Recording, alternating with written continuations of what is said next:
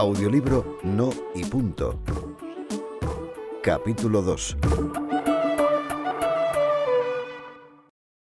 Este viernes promete. Hace un sol increíble y es el día perfecto para que vayamos al descampado. He conseguido convencer a estos para pedalear un poquito más. 33 minutos escuchando protestar a mi hermana.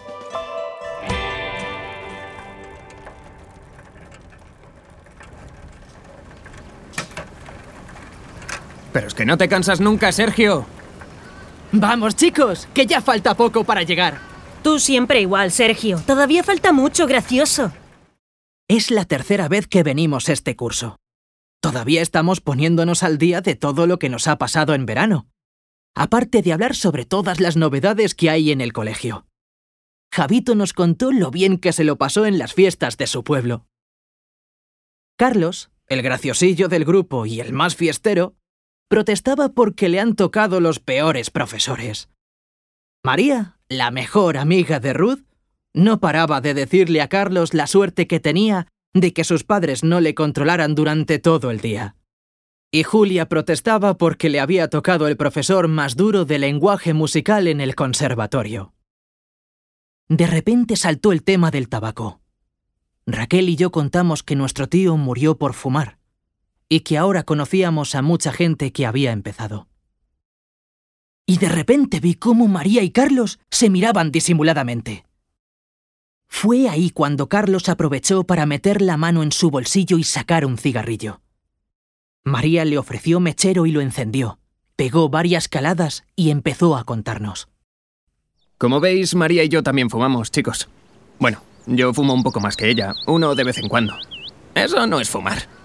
No habíamos fumado con vosotros todavía porque sabemos que nos gusta. Yo fumo poquito, ¿eh? Me ofrecieron este verano en el camping y claro, no iba a ser la única que no fumara. Además, he notado que hasta me relaja un poco. ¿Queréis una calada? No, No sé por qué no lo pruebas, Sergio. No pasa nada, hombre. no y punto. Tú te lo pierdes. Fumar mola. ¿Verdad, María? El resto también dijo que no con la cabeza. Vi cómo Javito estaba un poco sonrojado por la situación. El ambiente se estropeó. Entre mi no rotundo y el humo del tabaco se había fastidiado el viernes. Y entonces mi hermana me echó un cable. Pues supongo que sabéis que a nosotros también nos contamináis con vuestros malos humos, ¿no?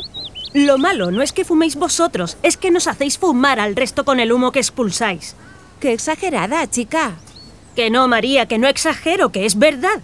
Lo sé porque el médico se lo decía a mi tío Antonio. Le insistía en que el aire contaminado por el humo del tabaco es peor que el que respira el fumador.